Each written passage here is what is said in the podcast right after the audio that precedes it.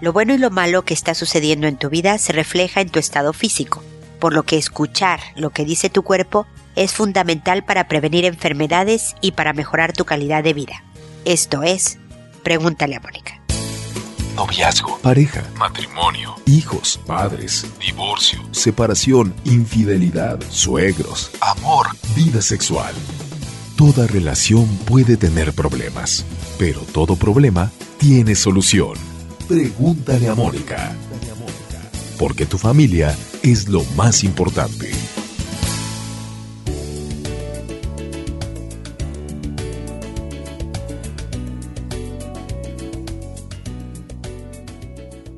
Bienvenidos amigos una vez más a Pregúntale a Mónica. Soy Mónica Bulnes de Lara. Como siempre, feliz de estar con ustedes en este espacio que habla sobre cómo construirnos una vida feliz, una buena vida. Y el tema de hoy es un poco curioso porque estoy hablando de escuchar el cuerpo para prevenir enfermedades y yo me estoy tratando de recuperar de una segunda super gripa que me ha dado en, en menos de 15 días. La verdad es que los cambios de temperaturas acá en Chile este invierno han estado fuertes. Hay unos super bichos super poderosos de la gripa y, y la verdad es que uno en la primera gripa medio se cuida y sigue trabajando. Y la segunda gripa tamaño Everest fue el aviso de mi cuerpo de, a ver, párale tantito, pon atención a tu salud y luego sigue adelante. Entonces me inspiró a este nuevo episodio porque verdaderamente solemos ignorar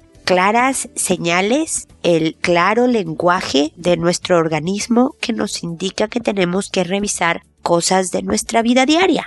Los ataques de pánico, por ejemplo, es una respuesta normal a un estímulo anormal, es decir, el cuerpo está reaccionando bien a un estímulo amenazante. El problema es que vemos como amenazante algo que no lo es. ¿Me explico? Entonces, esta crisis que nos asusta tanto, como nos sentimos, lo que consiste en un ataque de pánico, es un aviso de un cuerpo a decir, a ver, ¿qué está pasando en tu vida? ¿Qué estás viendo como amenazante salir a trabajar, subirte a, a un automóvil o a un elevador, a ta, ta, ta, ta, ta. Son avisos del cuerpo. Y así como la fuerza de la naturaleza, ustedes han visto en los desastres naturales y hablando, ¿no? De los terremotos en Chile y demás, cómo a pesar de los grandes avances que el hombre ha hecho en ciencia, en tecnología y bla, bla, bla, la naturaleza manda. La naturaleza decide que te manda un tsunami y tristemente arrasa con los inventos del hombre, ¿no? Bueno, de la misma manera el cuerpo manda.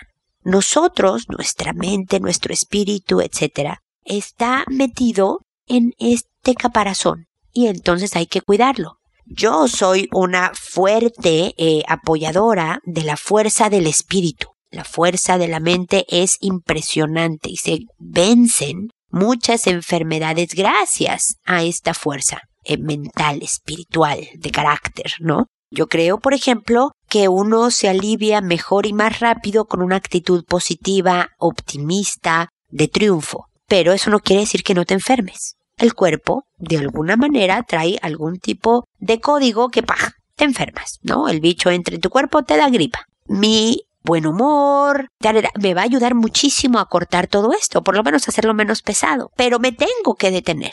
Llevo guardada varios días, he estado haciendo mucho trabajo de escritorio y de casa también, aprovechando que ando por acá, pero tratando de también respetar mi cuerpo. Cuando hablo del poder de la mente no se trata de ignorar el cuerpo, hay que entenderlo, hay que saberlo interpretar. Entonces, ¿cómo reaccionas físicamente cuando te enojas? ¿Cómo reaccionas físicamente cuando te asustas? Cuando estás deprimido, una persona hace tiempo, y bueno, varias me lo han dicho, pero una en particular fue la primera que lo dijo tan claramente. Dice, yo ya sé que cuando empiezo a estar rumbo a una etapa anímica muy baja que puede llegar en depresión, que él ya sufría de depresiones, una mañana me pasa esto. Y entonces él ya sentía, eh, era una especie de cansancio, de pesadez. Él sabía leer su cuerpo que le indicaba, oh, oh, aguas, ¿no? Señales de alerta. Estás por empezar una etapa de posible depresión si no la frenas. Entonces, qué importante es leer a tu cuerpo, entender el lenguaje de tu cuerpo. Los estudios, los documentos, los libros, las conferencias ayudan muchísimo a hablar de generalidades, pero todos sabemos que nuestro cuerpo es único y la forma en que tú reaccionas no se parece a la de ninguna otra persona a pesar de que haya similitudes. Entonces, estudiate y de tal manera vas a prevenir no solo enfermedades, por supuesto,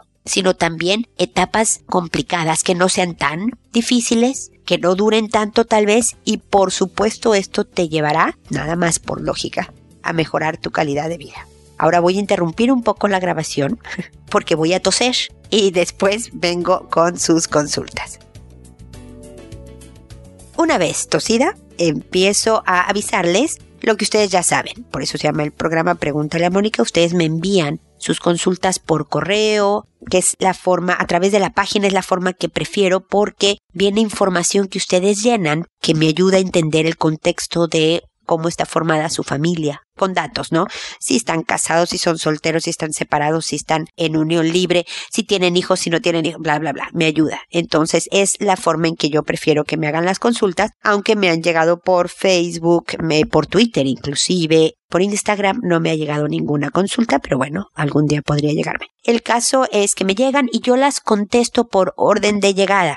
A todos les cambio el nombre. A veces ustedes mismos me lo sugieren. Si se parece mucho la sugerencia a su nombre real, también se los cambio. Cambio los nombres de las personas involucradas en el caso para conservar su anonimato. ¿Por qué lo hago en audio? Porque mucha gente me oye afortunadamente después de casi 10 años de tener este programa y mucha gente no me escribe, pero puede tener un caso similar. Entonces, a través de contestar la consulta de una, mi esperanza es que otra persona la escuche y diga, ah, mira, me está pasando más o menos lo mismo, me acaban de dar una idea. Y podamos ayudar entre su caso y mi sugerencia o mi perspectiva o demás a otras personas que no necesariamente están consultando. Que si les respondiera en correo o contestándoles el mensaje de Facebook, pues solo ustedes leerían la respuesta y, y yo a lo que quiero, y precisamente por eso es audio, es llegar a más gente. Entonces, sin más preámbulo, me voy a León y a León le debo una explicación. Te voy a decir cómo funciona mi correo, León. Me llega un, un mensaje y yo tengo programado que mensajes que me lleguen de la página, por ejemplo, se vayan directamente a un folder en donde se van acomodando por fecha. Y así voy yo a la hora de preparar un programa leyendo los correos que me van llegando. Pero cuando me escriben días después, la cadena de correos de la misma persona se va poniendo en la última fecha en que me escribió. Entonces, cuando llegué a tu último correo, que es el que voy a leer ahora, descubro que hay cuatro atrás, León, tuyos, en donde me has escrito sobre lo que voy a hablar en estos momentos y por lo tanto te mandó por programación mi correo a una fecha posterior y no a la de tu primer correo. Estoy tratando de investigar cómo quito esto. Pero, mientras tanto, te pido una disculpa, créeme que tú ibas a estar, de acuerdo a la fecha de tu último correo, en el siguiente programa que voy a grabar. Pero me di cuenta de esto y te puse en primer lugar en este programa que sigo estando muy retrasada y te pido una enorme disculpa. Eh, voy a fijarme más de este tipo de percances porque no es la primera vez que me pasa que un correo se retrasa por razones de cibernética y, me da mucha, mucha vergüenza porque sé que ustedes tienen prisa por escuchar su consulta y alguna idea que la solucione y este tipo de cosas las retrasa. Otra cosa que ha retrasado que yo les conteste un poco más rápido es mi salud, cual les pido también una disculpa. Por eso, a pesar de las interrupciones para toser y la voz que traigo hoy, estoy grabando este programa y el siguiente para tratar de compensar esta tardanza. Pero bueno, eh, ya estoy aquí, León, y por lo tanto procedo a leer tu último correo y comentaré los otros que leí todos conforme te respondan. Dice León. Estoy desesperado, hundido, es un, en una tristeza total, una depresión que no puedo soportar. Llevo separado tres meses de mi esposa y la sigo amando mucho. Ella ya no quiere regresar por mi pasado. Al principio de la separación a lo mejor sí, pero ahora ya no quiere. Al parecer hay alguien más o no sé. Pero quiero superarlo y hacerme la idea y no puedo. Al principio la hostigaba, pero ahora ya no. Le doy su tiempo, ya no la celo, trato de arreglarme siempre para ella y trato de verme tranquilo y optimista, pero solo con ella, porque cuando estoy solo estoy muy triste y no sé qué hacer. Ya he ido al psicólogo desde hace un mes, pero no veo avances. No sé qué hacer, me duele mucho, siento que me muero en vida, no quiero a nadie más que a ella. Lo primero, mi querido León, es decirte lo que lamento que te sientas así. es lógico. Yo sé que no consuela que yo te diga que es normal que uno esté tan triste con el rompimiento de una relación en que la persona significó tanto para nosotros. Si tienes un bebé, un hijo con ella, entonces más difícil aún. Sé que tu pasado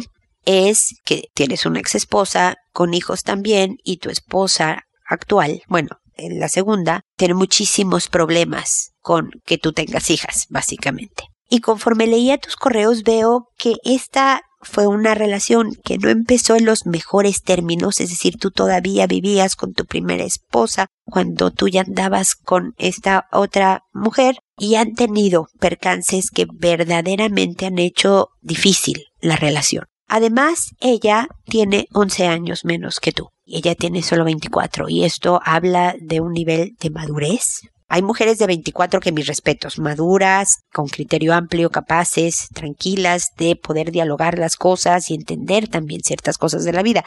Hay otras como desafortunadamente tu segunda esposa que no están en esta disposición de entender que tú, león, ya no eres león solo. Tú vienes con tu pasado, como le llamas, con unas hijas. Y por lo tanto, con la ex esposa, la madre de estas hijas, también medio metido en el paquete. ¿Por qué? Porque procrearon. Si tú hubieras estado casado y no hubieras tenido hijos y tienes una segunda esposa, yo puedo entender que no tengas nada que ver con la primera. Pero cuando hay hijos de por medio, verdaderamente tu relación se convierte hasta que la muerte los separe, porque los unen estos hijos. Entonces veo que es bien complicado el regreso, a menos que de verdad ella entendiera una serie de factores de las que yo hablo en mi programa y tú lo sabes, León. Lo siguiente es ser fuerte. No te puedo decir más que la realidad, León. Es ser fuerte por todos tus hijos. Tienes que verte optimista. Tu consuelo, húndete en la vida de tus hijos. Convive con ellos, haz planes. Además, bueno, por Dios, busca un proyecto en tu trabajo que te entusiasme. Si haces un trabajo rutinario, busca de algún área distinta o algo, algo en el que puedas participar, nada más para variarle. Trata de tener una vida social, busca amigos. Vea con amigos a, no sé, a jugar dominó. No sé qué hagan los hombres de tu país. En el mío, cuando yo todavía vivía allá, hace 10 años que lo dejé casi, nueve y medio. Pero se juntaban muchos señores a cierto, un cierto día de la semana a jugar dominó. Era como lo que se hace. Eh, no quiero involucrar tragos, no te quiero decir vete a tomar con amigos, porque pues hay veces que, sobre todo en estados depresivos, el trago puede convertirse en un problema. Pero ten una vida social, no amorosa, social. Ve a tus papás, ve a tus hermanos, una vida familiar también. Es decir, trata de echarle más ganas a las otras áreas de tu vida porque la amorosa ahorita está en un estado nefasto para sanear un poco tu alma y date tiempo. Yo sé que desde esta última vez que me escribiste también han pasado unas semanas y no sé necesariamente si haya habido un poco más de tranquilidad, a lo mejor no de alivio o de falta de dolor, pero de tranquilidad. Esto, León, te garantizo, va a pasar. Eh, y ojalá, ojalá te tomes tu tiempo para revisar y aprender, porque esta puede ser una muy buena mujer, una buena persona, pero no estaba en condiciones de entender, aceptar y compatibilizar con los requisitos que tú necesitas de una pareja por toda tu historia, León. Así que ánimo, una enorme disculpa por mi tardanza y espero que sigamos en contacto. Luego está Alicia, pero voy a tener que parar otra vez. Disculpen en este episodio tan enfermizo. Lo único que espero es no contagiarlos a través de las ondas sonoras eh, de este superpoderoso bicho. Pero ahí va. Alicia me dice, te quiero preguntar lo siguiente. Mi hijo de 26 años ya les comunicó de su homosexualidad a sus amigos más cercanos. También a mi hijo de 24 años y tengo una hija mayor de 28 que se negó a hablar con él de ese tema. También me dijo que se los diría a mi hija de 18 y al más chico de 15, y le pedí que no lo hiciera, ya que la de 18 está estudiando pedagogía y la confundiría, y que el de 15 está en plena adolescencia y que consideraba que no era el momento. ¿Hice bien? ¿O es el momento de que le permita que platique con ellos? Y por otro lado, si fuera el caso, los tendría que preparar para sensibilizar su reacción ante tal revelación. Gracias nuevamente. Mira, Alicia, es mi opinión. Tú puedes, obviamente estos son tus hijos, es tu familia, tú puedes hacer lo que se te pegue la gana con respecto al manejo de los tuyos. Pero en mi opinión todos ya están en edad de poder tener esta conversación con el hermano. nosotros, los viejos, y lo voy a poner entre comillas porque estamos todavía muy jóvenes, pero la gente de otra generación no tenemos el tema de la homosexualidad tan cotidiano, se podrá decir. Eh, los jóvenes lo han oído desde siempre. Es, es un tema, es un... Todos conocen a alguien a lo mejor no es un amigo cercano, pero a, una persona homosexual, es decir, están más familiarizados. Entonces estoy segura de que el de 15 está mucho menos vulnerable que cuando tú tenías 15 años, ¿me explico? Yo creo que hablar con estos hermanos menores, tal vez contigo a un lado, sobre todo porque aquí hay un menor de edad, el de 15, ¿no? De tal forma que tú puedas funcionar como moderadora de esta conversación, que puedas detenerla en caso en que se convirtiera en algo desagradable. No debe de ser desagradable para nadie, ni para tu hijo de 26 que va a comunicar su homosexualidad, ni para los de 18 o el de 15, para que tú puedas hablar desde la perspectiva familiar de lo que se trata. Es importante, como te decía en un correo anterior, que tu hijo, el de 26, se sienta acogido y amado por su familia.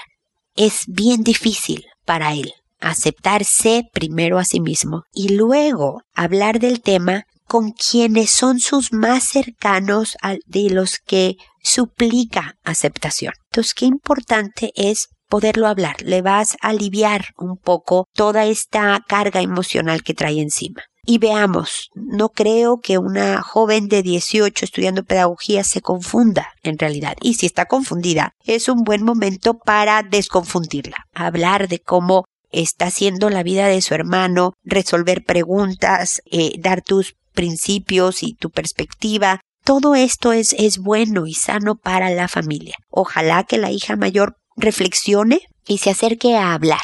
No tiene si no considera que va de acuerdo a lo que ella cree que aplaudir nada, pero puede respetar, puede escuchar y puede seguir queriendo a su hermano. El amor es un departamento distinto y para el hermano y para ella es más sano irse por la parte del amor y del respeto que la lejanía, el resentimiento, el rechazo. Entonces, pero ese es trabajo de la de 28, es personal.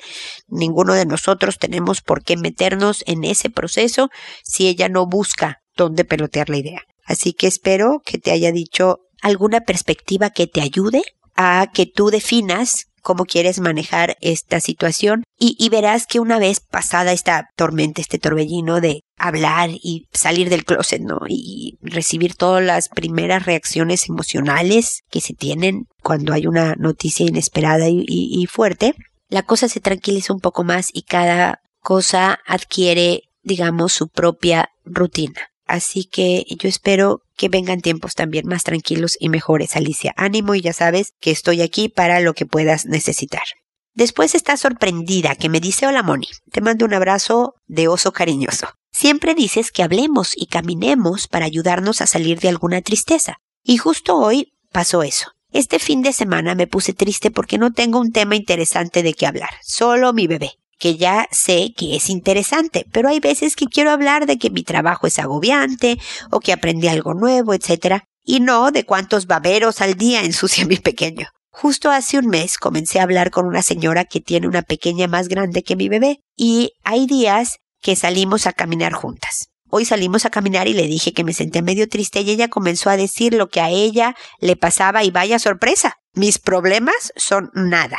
Esa plática me ayudó a ver que no estoy tan mal y que es solo cuestión de tiempo y ponerme metas. Al final de la plática salimos socias de un futuro negocio que seguro saldrá bien, solo que tomará tiempo y esfuerzo. En verdad ayuda a caminar, platicar y escuchar a los demás. Saludos y seguimos en contacto. Sorprendida, muchísimas gracias por tu mensaje, porque como ves, no es una consulta. Expusiste cómo te fue en la puesta en práctica de una de mis sugerencias, que por cierto, León, sal a caminar, eh, endorfinas, dopamina, todas estas hormonas del bienestar te van a ayudar también.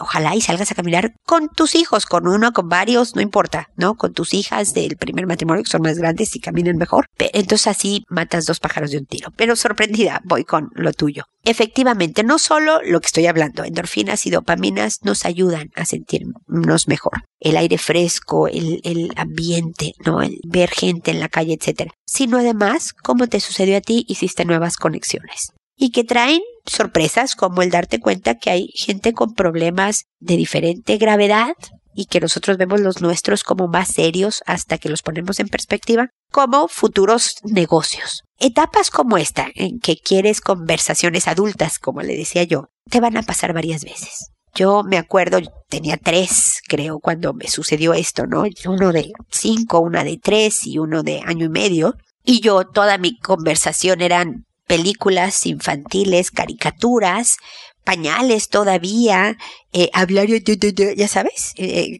así todo el santo día. Y mi cerebro se empezaba a oxidar de manera importante y me asusté, ¿no? Realmente sabía que yo necesitaba, deja tú los demás oír, ¿no? Que yo dijera algo semi-inteligente. Yo necesitaba información más allá del tema casa, hijos, que es, como dices tú, interesante. Yo estaba maravillada de ver cómo crecían y aprendían estos niñitos de la nada y toda la alegría que me proporcionaban y todo esto. Pero también estaba yo esta parte intelectual, por lo menos poner a trabajar un poco las neuronas. Yo me acuerdo que me suscribí, por ejemplo, a, en ese momento a una revista de noticias, ¿no? De información seria económica y, noticias en general. Y además también de otros tipos de secciones, ¿no? Pero no era de las que son solamente de moda, era una más seria porque yo requería de que me costara trabajo. ¿Me explico? Entonces te entiendo. Y creo que siempre en esta prioridad, pues de ser mamá de este pequeñito que requiere de su madre, ¿no? Y su atención y todo, y que nos, no es que nos robe tiempo, sino que requiere de mucho de nuestro tiempo, puedas empezar a idear este futuro negocio y conversar con esta señora que, que está en las mismas, ¿no? Criando niño pequeño con ideas de algo más grande y con paso lento pero constante avanzar en este proyecto de no dejar de ser mujer, persona, profesionista, pero con la enorme ventaja de ser mamá. Como decía al principio del programa, sorprendida, esto es parte de que hagamos comunidad en cómo nos va con esto de hacer vida. Y tu caso o tu mensaje el día de hoy espero que ilustre cómo, eh, al parecer, caminando, que no tenga relación con nuestra tristeza o el problema que estemos sintiendo. Si es que tienes que ver, yo no sé, tengo problemas económicos, caminar no me va a traer dinero. Uno nunca sabe las vueltas que da el mundo, pero verdaderamente las ideas que acá suelto es a base de muchos años, ya estoy muy grande, de experiencia y de mucho leer investigaciones y de mucha eh, experiencia también personal y, y, que he estado en estas etapas en las que ustedes se encuentran en un momento dado y que es un cúmulo de ideas para que cada quien agarre la que le funciona y que pueda mejorar su vida, que es todo el propósito de este podcast. Así que gracias, eh, sorprendida, y seguimos en contacto. Marcela, por otro lado, me dice, buenos días, querida Mónica. Tengo 35 años y han pasado 10 años desde la vez que acudí a usted por primera vez. Y desde ese entonces le escucho por diferentes medios. Estoy viviendo una situación algo confundida para lo cual acudo a solicitarle su ayuda. Tengo dos hijas, de 12 y 8 años, a quienes amo con toda mi alma. La nena grande es fruto del amor de mi vida. Sin embargo, a pesar del amor que nos teníamos cuando mi nena tenía seis meses, él se fue a otro país y cuando mi hija tenía tres años, me buscó y por el miedo de que la otra persona se enterara, le dije que no me buscara. Yo estaba en una relación con alguien que me llevaba casi 20 años de edad. Conviví con él seis años, de los cuales los dos primeros fueron soportables. Los demás fueron un terrible desastre familiar. Él se volvió alcohólico. Me vi obligada a poner una orden de restricción. Estoy peleando la patria potestad de mis dos hijas. Tengo ya dos meses de estar en contacto con el papá de mi hija mayor y mis dos hijas. Él dice que el próximo año se va a venir a casar conmigo y que no le importa que tenga otra hija, formaremos una familia. Yo lo amo como el primer día y él siente lo mismo, según me lo ha demostrado con hechos desde allá. Me ha enviado dinero, quiere comprarme un vehículo, está pendiente de mis hijas, etc. Él tiene allá una hija de seis años con alguien también mucho mayor y vive separado de ella. Dice que dejará todo por estar conmigo y se arrepiente de habernos dejado y quiere que vaya a verlo. Lo amo muchísimo y será más estable nuestra relación, pero mi deseo siempre fue ir de vacaciones a ese país, a visitar a mi familia que vive allá y pasear con mis hijas. Estoy confundida. El dilema está en que tengo que decidirme qué hacer porque lo amo a él, pero también mi familia ha estado allí cuando la he necesitado y me quieren ver. Que Dios me la bendiga y espero su orientación. Muchísimas gracias, Marcela. A ver, yo, una de las ideas que tú me decías en tu correo era el que tenías dos semanas de vacaciones y que podías pasar una semana visitándolo a él y una semana visitando a tu familia.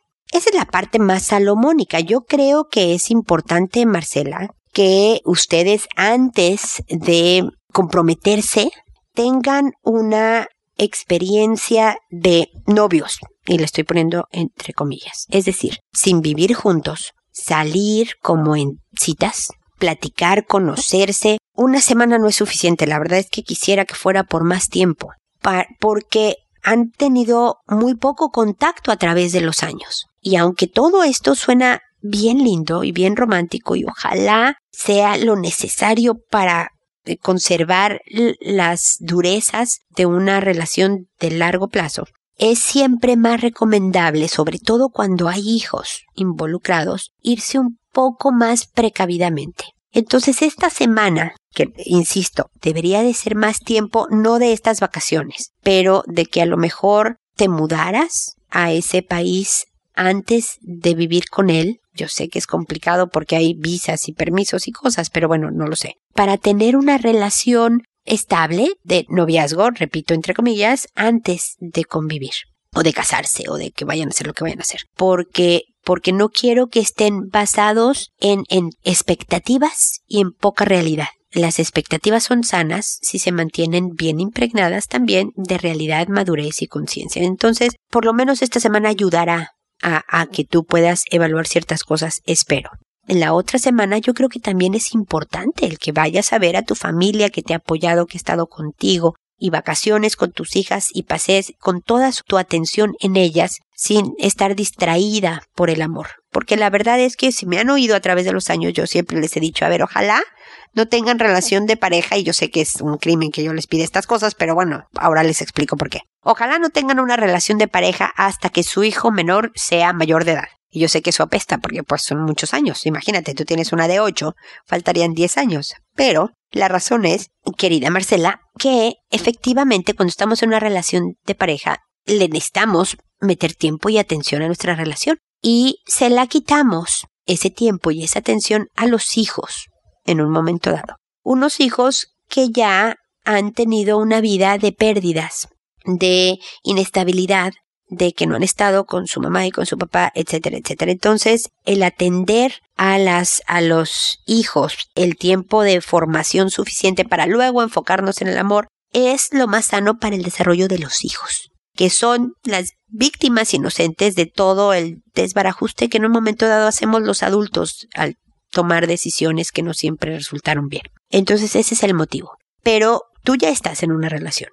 Y de hecho esta relación es papá de un par de tus hijos. Entonces también aquí hay toda una historia específica. Pero de todas maneras tienes una hija de otra relación y, y, y además has tenido poco contacto con el papá de estas hijas constante, físico, cercano.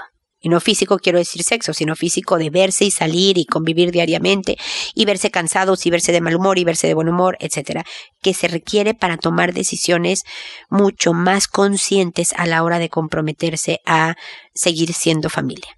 Entonces, por lo menos yo estoy ante tu plan de una semana con él y una semana con tu familia inicialmente. Lo demás te lo dejo para tu consideración. Deseo que todo salga de maravilla y que todo prospere de tal forma que verdaderamente puedan integrarse como familia y que no pierdan de vista incluso la hija de seis años de él que está allá y que también necesita de la presencia constante, regular, cercana de su papá.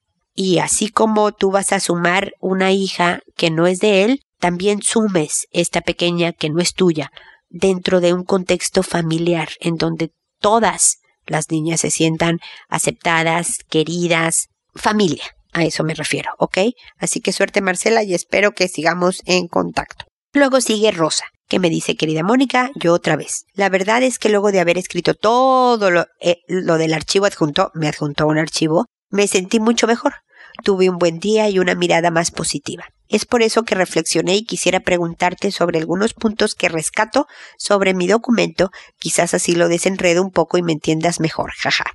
1. Poca expresión, el no saber comunicarse, ansiedad, tensión y poca espontaneidad, también en sorprender con detalles de mi pareja. 2. Mi mente, los príncipes azules que me creo y que espero que mi pareja sea de esa forma. 3 mi inseguridad y dudas en momentos difíciles sobre si debiera probar salir con alguien más, ya que nunca he salido seriamente con alguien además de mi pareja. 4. Mi constante comparación con otras personas y relaciones. Muchas gracias de nuevo, cariños. A ver, mi querida Rosa, te agradezco que me hayas hecho un compendio del archivo adjunto, a pesar de que lo leí entero, pero verdaderamente así me evitó el tenerlo que editar a más o menos 500 palabras, que es mi límite para leer en el, dentro del programa. Y esa es otra razón por la que eh, me he mantenido en la estructura de lo que es Pregúntale a Mónica. El escribir ayuda a aclarar las ideas. Como ustedes tienen que transmitirlas de tal manera que yo entienda, se aclaran las cosas, los pensamientos, empiezas a sintetizar, a decir qué es lo importante que quiero decir acá. Por otro lado, también ayuda a desahogar y entonces la emotividad se reduce y empieza un poco más de racionalidad dentro de un episodio que es emocional y que se necesita, ¿no? El ser objetivo en algo subjetivo es complicado, pero escribir ayuda también a eso. Y muchas veces ha pasado que una vez que alguien me escribe, relee lo que escribió, se da cuenta que hay cosas que en realidad no son importantes o que estaba exagerando o me explico, toma, como decía, perspectiva. Entonces, qué bueno que te sirvió. Ahora me voy a lo que tú necesitas que responda. Me habla sobre la poca expresión, el no saber comunicarse, ansiedad, tensión y poca espontaneidad de tu pareja. Los dos, me decías en tu archivo adjunto, se habían perdido la confianza. Tú por unos mensajes que encontraste de él con una compañera de trabajo que no te gustó y él por tus reacciones de celos, a lo mejor control y mucha rabia por todo este episodio. Entonces, claro que uno se vuelve miedoso para comunicar. Por ejemplo, muchos hijos que cuentan mentiras a los papás es debido, y digo muchos porque no son todos, ¿eh? es debido a que los papás inmediatamente regañan, castigan, se escandalizan, gritan, se asustan. Entonces el niño aprende a muy tierna edad, sabes que mejor no le digo la verdad porque mira cómo se pone. Lo mismo pasa en la relación de pareja. ¿Para qué hablo con ella si se va a alterar tanto, si se pierde el respeto o la ecuanimidad o la posibilidad de tener un diálogo. Entonces esta ansiedad, esta tensión, etcétera, es, es una de las razones por las que uno puede sentir que no se puede expresar como uno quiere. Eh, ahora, también característica masculina, el que hablan menos, expresan mucho con su conducta, con su forma de ser, pero menos palabras. Nosotras siempre usamos más palabras, número de palabras que ellos, y entendemos mejor los sentimientos que ellos procesamos más rápido las partes emocionales, ellos les toma más tiempo. Todo esto es una influencia en esta manera de relacionarnos y entender cómo funciona el sexo masculino y el sexo femenino nos ayuda también a tener mejores estrategias de comunicación. No todo son palabras, Rosa. Hay veces que con solo verlo sabes cómo están las cosas, pero demandar palabras hace precisamente el efecto opuesto las corta. ¿Sabes qué? Mejor yo ni hablo, ¿me explico? Dos, mi mente, los príncipes azules que me creo y que espero que mi pareja sea de esa forma. Siento informarte, mi querida Rosa, que eso te acompañará toda la vida. Siempre esperamos del otro que se comporte como queremos que se comporte. Siempre. Yo tengo 25 años de casada y 35 años de andar, desde novios, con mi, eh, no, de conocer a mi marido y muchos años, 32 creo, no sé cuántos, de novios, muchos años, la mayor parte de mi vida, ¿ok? Cuando tenemos una mala racha, sigo esperando que él se comporte de la forma que yo quisiera que se comportara. Y estoy segura de que a él le pasa lo mismo. lo que no podemos dejar de ver es eso. Esto es mi expectativa, esta conciencia, esa claridad de decir, este no es un príncipe azul, es un hombre de carne y hueso, con defectos y virtudes, y me voy a enfocar en todo lo bueno que tiene este hombre para renovar mi entusiasmo por la relación. A veces cuesta trabajo, a veces no tanto, y seguir adelante. No se te van a quitar los príncipes azules, pero si tú le das peso al príncipe azul, si se vuelve tu bandera por la cual vas a luchar tu guerra, vas a perder muchas batallas y posiblemente pierdas la relación en sí misma. Tal vez es lo que ha pasado en tu relación, mi querida Rosa, hay que reflexionarlo.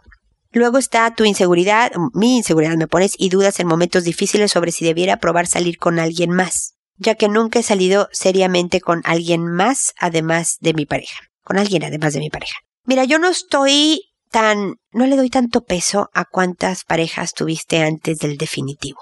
La verdad es que pudo haber sido uno o pudieron haber sido 300. De hecho, 300 es más nefasto que uno. O sea, le hace más daño a una relación. Otro día hablaré por qué de eso. Pero eh, lo importante es la actitud con la que vas. Siempre va a haber gente más guapa. Te vas a encontrar en el trabajo, en una fiesta, en eh, alguien interesante, que te mueve el tapete, que te resulte atractivón. Y va a depender de la persona que eres, de tus valores, de tu carácter, de la fortaleza y de tus principios y por los cuales te riges el decir, ah, ok, este tiene algo de atractividad, pero es con este mi hombre con el que yo y poner toda tu atención.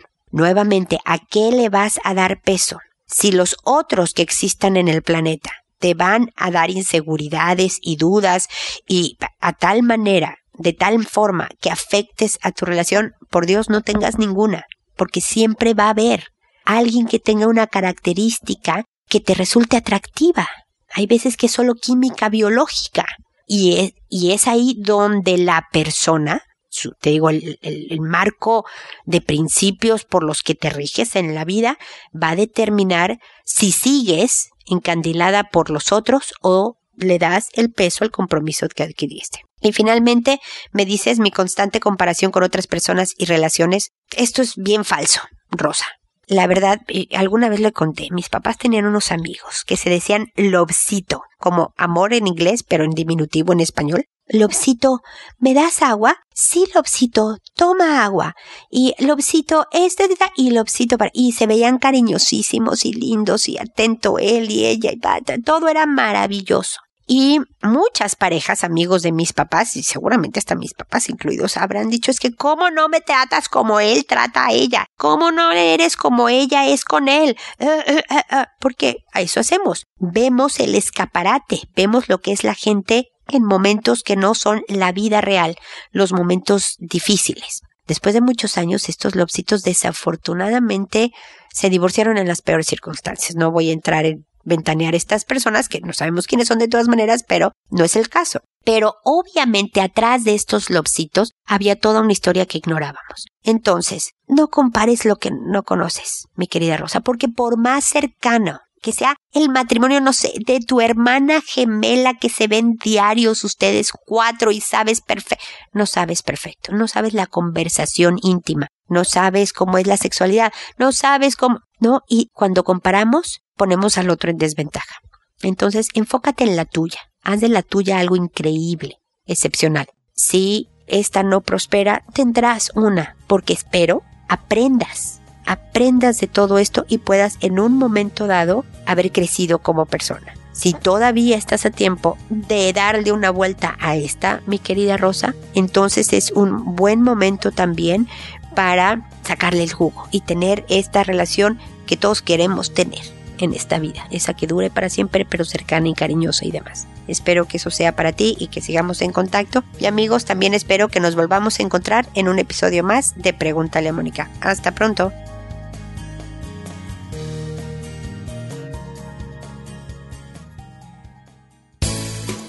¿Problemas en tus relaciones?